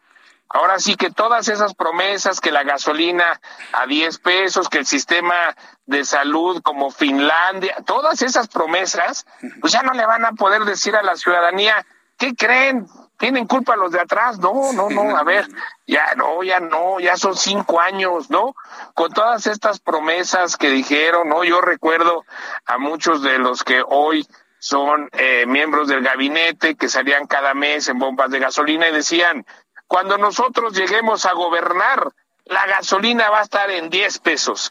¿Y qué creen ciudadanos que está a 24 pesos por litro? ¿No? Entre, entre muchas cosas que ya va a cambiar y también, obviamente, cada elección es diferente y la ciudadanía está muy bien informada de todas esas promesas que no le cumplieron. Bien, pues sí, se han ido precisamente sumando todas estas percepciones de, de, que no se ha cumplido lo que finalmente se prometió. Enrique Vargas del Villar, el Estado de México volverá a ser el laboratorio para ver lo que pasará en 2024. Bueno, obviamente el Estado de México es la elección más importante de todo el país, es la elección eh, más grande y como dicen muchos analistas, la madre de todas las batallas y esa es la que vamos a ganar. Vamos a ganar el Estado de México por el bien del país, porque muchos ciudadanos nos los dicen, no hay manera que dejemos que se pierda el Estado de México. En el 2021, este es un gran dato. En el 2021, la alianza eh, va por el Estado de México, sacó más de 600 mil votos de lo que sacó Morena.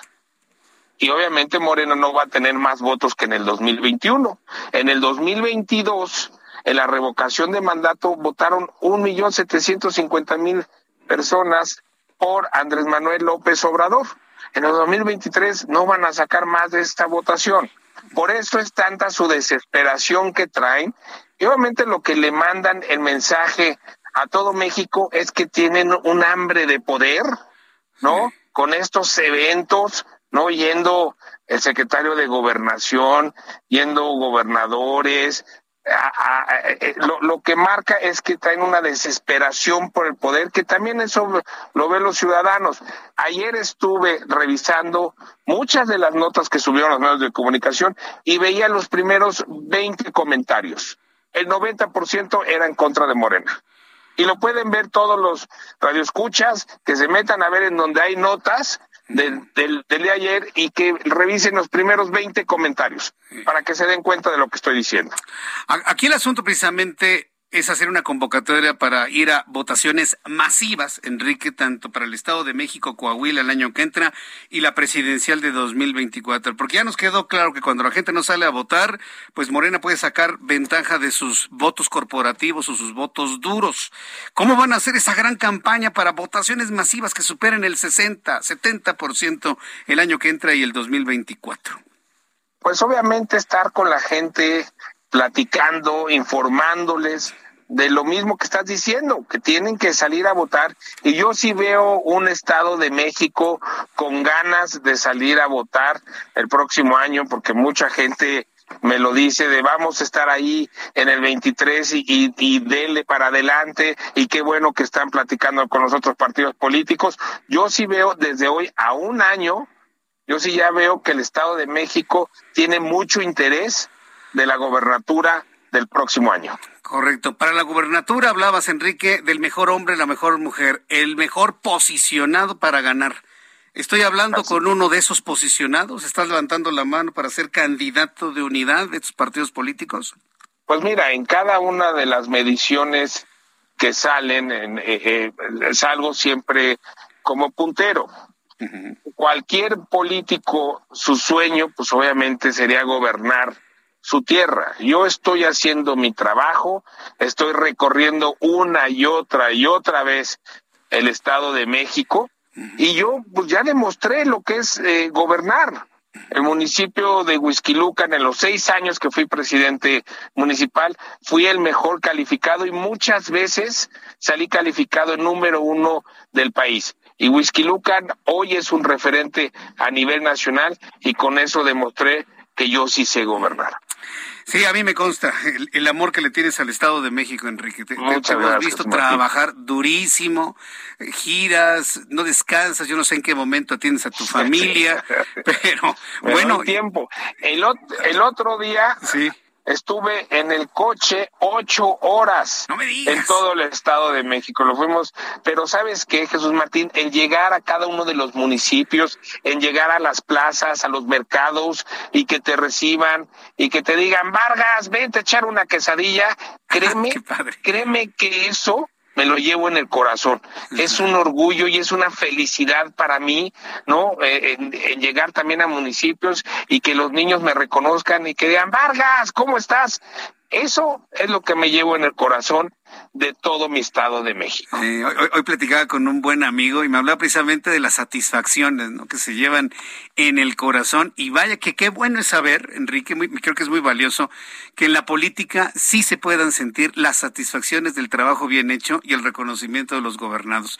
Yo creo que eso, eso no tiene ningún tipo de comparación ¿no? en, el, en el sentir de un político, Enrique. Sí, claro. Y por ejemplo, yo regresar a mi municipio, a Huizquilucan, este, y que se saquen fotos y muchas gracias y tú hiciste esto, tú hiciste el otro, pues eso es lo que te llevas, porque nosotros estamos para trabajar para la gente. Yo le he dicho muchas veces, yo soy un empleado del pueblo y me encanta trabajar y lo hago de lunes a domingo con una alegría de poder trabajar para la ciudadanía. Y como tú dices, son satisfacciones que te llevas en el corazón por el trabajo que haces por toda la ciudadanía. Y el trabajo bien hecho. Enrique Vargas del Villar, pues muchas gracias por estos minutos de charla con el público del Heraldo. Vamos a estar muy, muy atentos todo este año de este proceso importantísimo en el Estado de México. Te agradezco tu participación y como siempre te envío un fuerte abrazo, Enrique. Gracias, Jesús Martín, y que Dios bendiga a nuestro México querido. Muchísimas gracias. Que Dios lo bendiga. Gracias, Enrique. Fuerte abrazo. Gracias. Enrique Vargas del Villar, en entrevista en el Heraldo Radio. Escucha las noticias de la tarde con Jesús Martín Mendoza. Regresamos. Continúa Heraldo Noticias de la tarde con Jesús Martín Mendoza.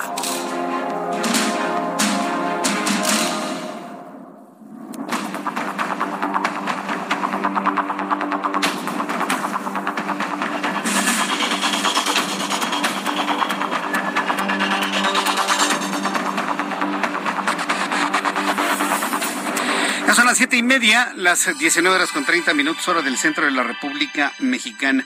Mire, la siguiente información que le quiero dar a conocer, ¿sí? Eh, debe tener primero ciertas, ciertas recomendaciones de inicio. En primer lugar, el consumir bebidas alcohólicas ¿sí?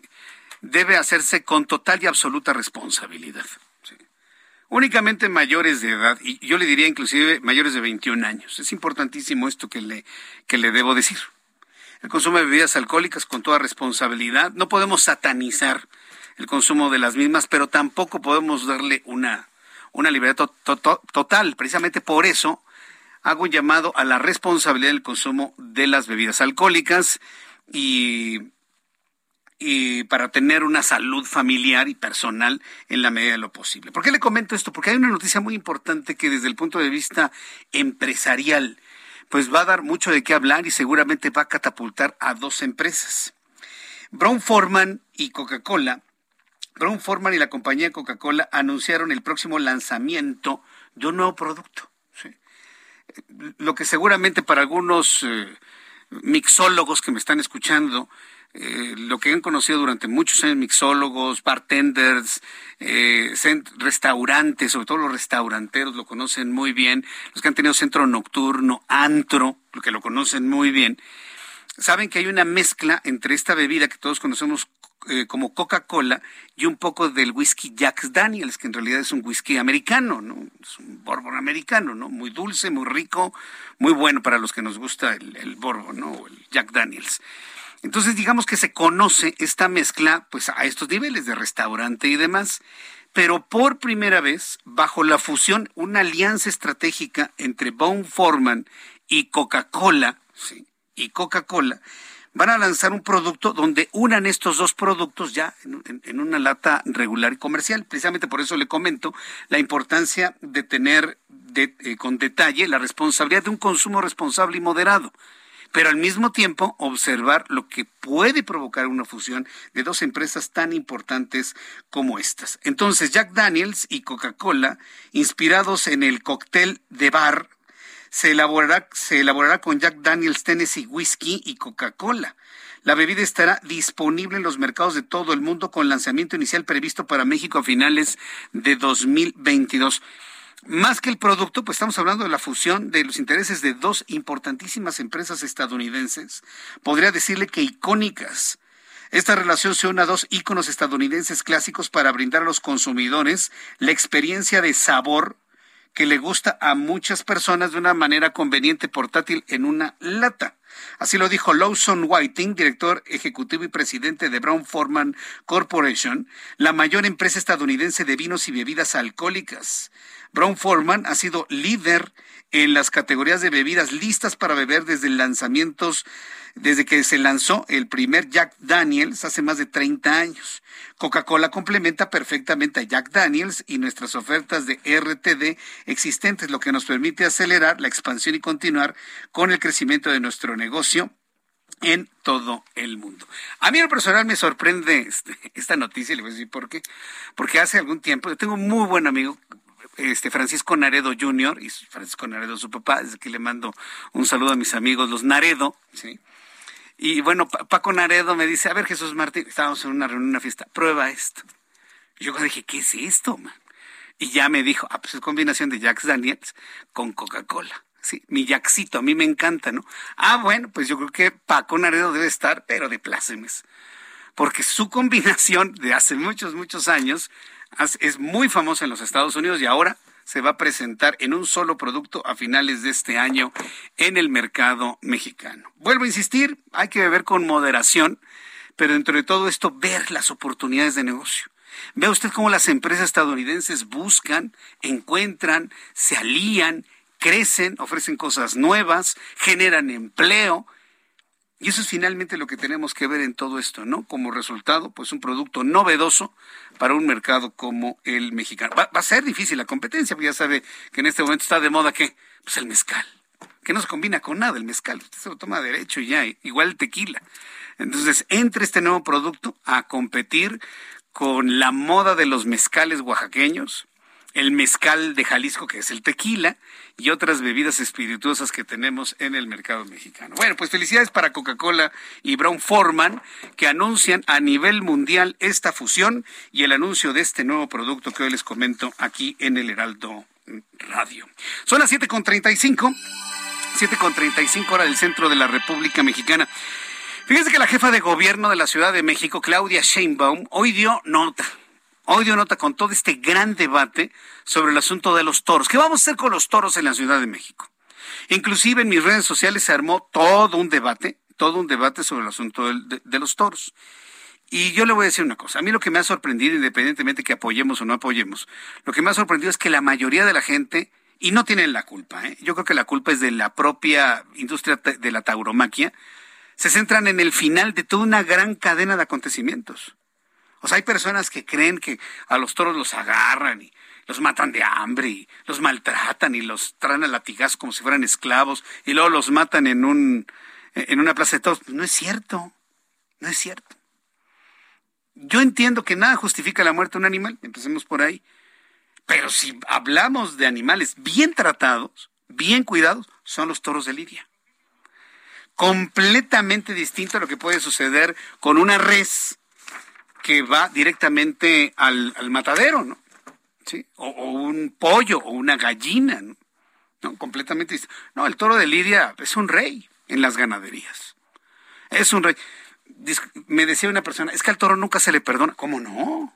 Al gran toro de Lidia se le llega a indultar porque precisamente su calidad, su fuerza, su potencia, su musculatura, su forma de correr, su forma de embestir, todo esto que, traducido en momentos muy subjetivos se convierte en arte junto con un ser humano, le llega a dar el indulto precisamente para, se le perdona la vida para que de esta manera pueda seguirse reproduciendo y pueda seguir generando ejemplares de gran calidad, de gran musculatura y de gran belleza. Un toro de Lidia es un ejemplar hermoso, son 600, 700 kilogramos de belleza, de fuerza, de brutalidad, de, de trapío, de... Bueno, hay una gran cantidad de, terminología que podía platicarles aquí. Y todo eso empieza desde el pequeño becerro que nace. y las ganaderías y los empleos que generan y todos los años para que crezca. No, es, es una cadena enorme. Lo que están viendo apenas es lo último. Y ese último, si se cancela ese último, fastidia toda la cadena que genera una gran cantidad de empleos y derrama económica para una ciudad como la Ciudad de México. Por eso la jefa de gobierno no se pronunció ni a favor ni en contra. Ella planteó que se haga una encuesta y de esto le platicaré un poquito más adelante, porque mire, tengo en la línea telefónica al ingeniero Rogelio López Angulo, quien es presidente municipal de Huauchinango, Puebla. Y lo he invitado a que converse con nosotros aquí en el Heraldo a propósito del linchamiento de este pobre muchacho de 31 años de apellido Picasso. Ingeniero Rogelio López Angulo, gracias por tomar la comunicación. Bienvenido. Muchas gracias a ti, Jesús Martín. Ah, Gracias por tomar la llamada. A ver si la, la, comunicación nos permite platicar, porque lo escucho un poquito entrecortado. Si puede acercarse un poco más a la bocina en su teléfono, se lo voy a agradecer, ingeniero. A ver, coméntenos. Yo, yo en lo personal estoy sorprendido. Me da miedo ir a Puebla, perderme en un pueblo y que me bajen de mi coche, me agarren y me maten. Se lo digo con franqueza. ¿Qué pasa en esta población donde ocurrió esta tragedia, esta barbarie? Mira, entendemos perfectamente bien con, lo sucedido. Nosotros estamos muy consternados por esta situación. La verdad, eh, jamás nos imaginábamos que pudiera suceder acá. Y, todo derivó de una falsa información que un día antes salió en las redes sociales unos audios donde decían que en esas poblaciones había vehículos de fuera desconocidos donde andaban personas con la intención de llevarse a niños. El, la policía municipal hizo un recorrido en todo el municipio, jamás encontró evidencias, jamás recibimos una denuncia también. Entonces, informamos a la población que no hicieran caso de esas noticias falsas. Tenemos las evidencias de la de lo que manejamos en las redes sociales también para que para que no hicieran caso. Y en la noche, como a las 10 de la noche del día 10 de junio, pues nos nos nos llega la sorpresa de lo que estaba sucediendo en Papatlazol. Sí, de, inmediato, de inmediato yo pidieron la informaron que estaba que había un problema ahí acudió de inmediato una patrulla con seis elementos de seguridad pública que estaba ahí en la zona, porque todo el municipio lo tenemos pues resguardado, bueno, anda, anda, tenemos presencia de seguridad pública en todo el municipio. Y cuando llegaron estos elementos había como 30 personas con este joven, donde ya lo estaban golpeando. La policía logró, logró acercarse, logró tomarlo, abrazarlo, intentaron subirlo a la patrulla y en eso llegaron como 200 personas más. Y empezaron a agredir a los policías y los tuvieron que soltar. Y los amenazaron de que si no lo dejaban, los iban a limpiar a ellos también. Así comenzó este problema. Pero, no hay autoridad policíaca que pueda mantener el orden y la tranquilidad en esas personas.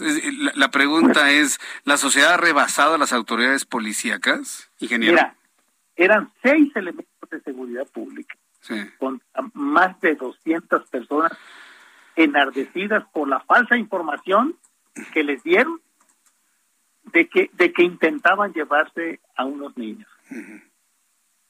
Los policías definitivamente fueron rebasados por mucho. Ellos inmediatamente pidieron refuerzos, llegaron refuerzos, pero ya estaban bloqueados todos los accesos. Y con, con, con mucha más gente ahí. Entonces, la verdad, no se pudo hacer nada. Y y aquí es donde, donde yo le pido a la Fiscalía, que es la responsable de, las investigaciones, que lleguen hasta las últimas consecuencias y se castigue a los culpables porque tienen nombre y apellido. Sí, hasta ahorita, pues hasta ahorita no hay ningún detenido. Fíjese nada más que grave que no haya ningún detenido, todos bajo el anonimato, ¿no? Sí, pero pero yo creo que la fiscalía tiene la manera de poder de poder sacar esa información porque son gente del pueblo. todos son conocidos. Sí. Lo entiendo. Nosotros la fiscalía en, en lo que en lo que en lo que nosotros podemos. A ver, diga una cosa, ingeniero, ¿por qué el nivel de crispación de la población de, esta localidad en Huauchinango? O sea, ¿por qué su crispación? ¿Que no hay policías? ¿Han tenido problemas muy altos de inseguridad, de secuestros, de violaciones a niños, feminicidios, robos a casa, habitación? ¿Por qué está tan crispada la sociedad que al primer desconocido lo linchan? Es que es lo que no, no entendemos nosotros, porque delincuentes hay como en todas partes pero no a ese grado, o sea, la situación no está tan tan tan grave pues como para para que la gente esté eh, esté así como como reaccionaron. Y, y, presencia de la policía, por supuesto que la hay, porque de inmediato llegó la patrulla que estaba ahí en la localidad, ¿eh? ¿Sí? O sea, aquí tenemos presencia y en condiciones normales, Bochinango es un lugar tranquilo de gente trabajadora y que lamentablemente por unos cuantos que incitaron a la población, valiéndose de esa información falsa que circuló en las redes sociales. Vaya, qué, qué, triste. Y le voy a decir por qué es triste, ¿eh? porque yo desde hace muchos años, desde que estaba en otras estaciones de radio, hemos seguido la Feria de las Flores de Huauchina, todas las festividades que hacen, lo pacífico de la población.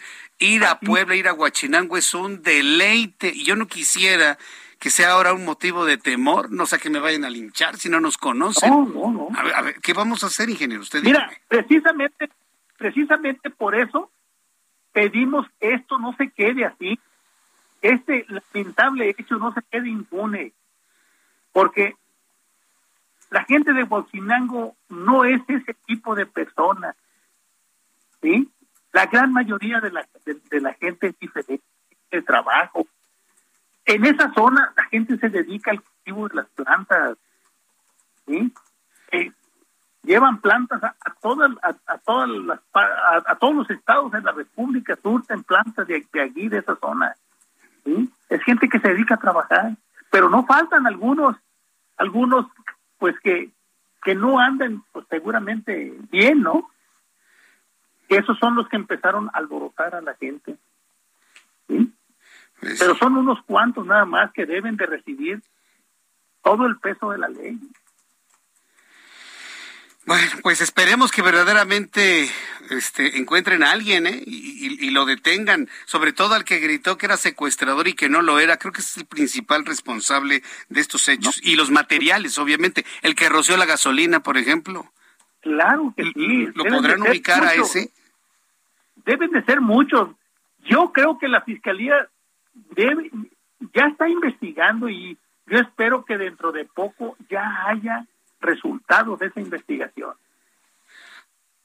Bien, ingeniero, pues eh, yo le quiero agradecer mucho. Mire, hacemos votos aquí en el Heraldo de que se haga una investigación tan importante para poder dar precisamente con los responsables, para dar con los responsables y poder ir a Huauchinango, como siempre lo hemos hecho, que sea un gusto ir a Huauchinango, Puebla, ingeniero. Claro, Sí, claro, es lo que nosotros estamos trabajando para eso, para que la gente venga y pase un fin de semana agradable con su familia, que disfrute de la gastronomía que tenemos aquí, que es muy muy abundante, de, esos recursos naturales que tenemos aquí en Huachinango, que también son hermosos.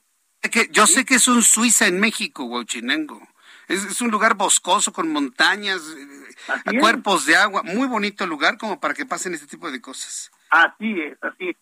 Por eso reprobamos tajantemente este hecho. ¿eh?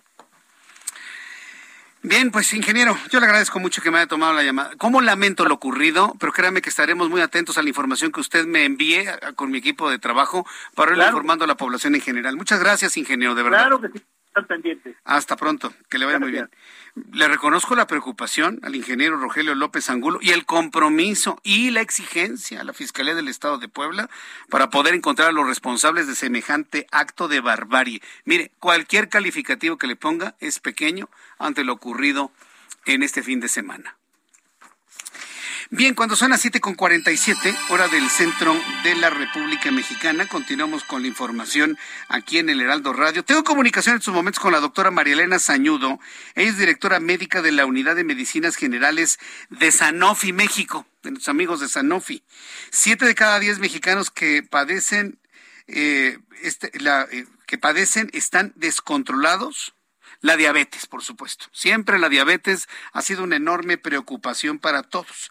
Ya hay iniciativas y herramientas digitales gratuitas que se ajustan a la tendencia de la medicina digital que se han hecho comunes en la pandemia. Bueno, pues vamos a, vamos a aprovechar, ¿no? Lo que hemos aprendido en la pandemia para el control de enfermedades como la diabetes.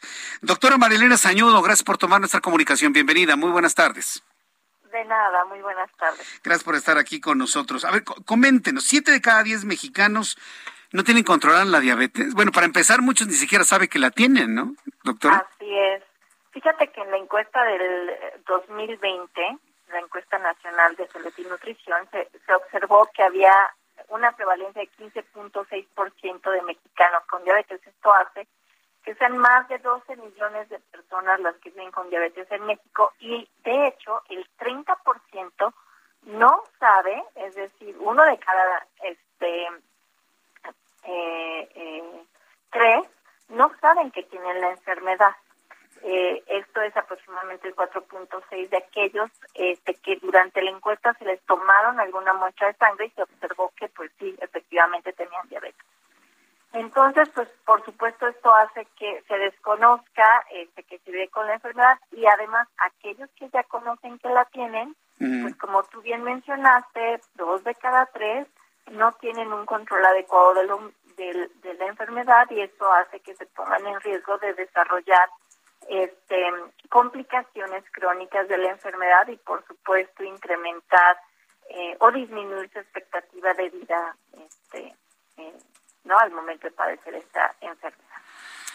Sí, ese, ese es el, el, el, grave problema. ¿Por qué aquí en México, en nuestro país, no hemos podido con, hacer un control eficiente de la diabetes tipo 2, doctora? Mira, influyen varios factores. Eh, en primer lugar, por supuesto, nosotros somos un país que tiene una alta prevalencia de la enfermedad, factores tanto genéticos, bueno, hereditarios, ¿no? Y algunos factores que están asociados con nuestros hábitos, nuestros hábitos alimenticios y el hecho de padecer obesidad y sobrepeso, que además en nuestra población pues también es altamente prevalente este tipo de enfermedades y esto por supuesto nos pone más en riesgo de desarrollar eh, la enfermedad y más difícil controlarla. Otra, eh, y, por supuesto una alimentación que no es adecuada y balanceada. Otros factores, pues por supuesto eh, falta de ejercicio y hay factores relacionados con el apego al tratamiento, es decir, qué tanto estamos eh, consumiendo de manera regular y, ordenada los medicamentos o los medicamentos inyectables que se prescriben a los pacientes y esto pues por supuesto influye en el control de la enfermedad, ¿no? Aquel medicamento que no se toma pues no sirve y entonces esto ocasiona que no que no se pueda controlar adecuadamente eh, la enfermedad. Y también, por supuesto, una parte muy importante es el empoderamiento de los pacientes, el hecho de tomar el control de su enfermedad y decidir, este, eh, por supuesto, hacer todo lo necesario para eh, controlarla. Bueno, en, el caso de, de, Sanofi, ¿qué herramientas han recomendado para que pues, el público que nos lleva este, tengan un seguimiento correcto y adecuado de su diabetes? Claro que sí. Mira, además de que Sanofi eh, tiene medicamentos, por supuesto, que ayudan eh, para el control de la enfermedad, siendo medicamentos innovadores este, que puedan ayudar a los pacientes, también tiene programas de apoyo a los pacientes en donde eh, además de poder ofrecerles un apoyo extraordinario para adquirir eh, sus medicamentos, también eh, tenemos programas específicos como Entregando Salud Pacientes en donde les apoyamos con plataformas sociales para poder pues tener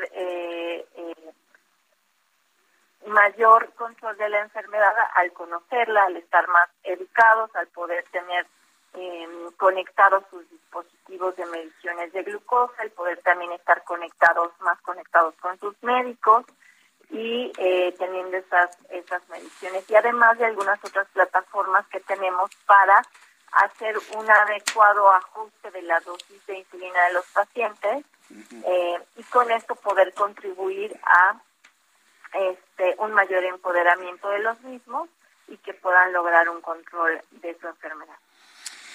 Bien, pues eh, yo quiero agradecerle mucho, doctora Marilena Sañodo, el que me haya tomado la comunicación el día de hoy. ¿Alguna página de internet, alguna red social, plataforma que nos recomiende para que el público pueda ampliar la información que nos ha compartido, doctora? Claro que sí. Este, es muy sencilla, www.sanofi.com.mx y ahí van a encontrar la información necesaria de Sanofi México y en donde pueden encontrar información acerca de estas plataformas y también del apoyo extraordinario que Sanofi ofrece para sus pacientes que viven con diabetes. Muy bien, pues entraremos a la página de Sanofi. Siempre es un gusto platicar con ustedes y como siempre le envío un gran saludo. Gracias, doctora, que le vaya muy bien. Igualmente, hasta luego. Hasta luego, que le vaya muy bien. Es la doctora María Elena Sañudo, directora, Sañudo, directora médica de la Unidad de Medicinas Generales de Sanofi, México. Bueno, pues con esta información prácticamente hemos llegado al final de nuestro programa. Nada más decirle que estaremos muy atentos de cuál va a ser el procedimiento que ha planteado, ha puesto en la mesa la jefa de gobierno Claudia Sheinbaum para votar a favor o en contra de las corridas de toro. Iremos conociendo de manera muy puntual el mecanismo para hacer esta consulta. Hoy el gobierno ha dicho que, bueno, ella, que no está ni a favor ni en contra, y que se someta a una consulta. Y entiendo que en la consulta deberían participar todos, absolutamente todos, inclusive los que están involucrados en la industria de la tauromaquia. Ya nos vamos mañana a las 2 por el 8, a las 2 de la tarde por el canal 8 de tu televisión, Heraldo Televisión, 6 de la tarde Heraldo Radio. Soy Jesús Martín Mendoza. Gracias. Hasta mañana. Buenas noches. Normally being a little extra can be a bit much, but when it comes to healthcare, it pays to be extra. And United Healthcare makes it easy with Health Protector Guard fixed indemnity insurance plans. Underwritten by Golden Rule Insurance Company, they supplement your primary plan, helping you manage out of pocket costs without the usual requirements and restrictions like deductibles and enrollment periods. So when it comes to covering your medical bills, you can feel good about being a little extra. Visit uh1.com to find the Health Protector Guard plan for you.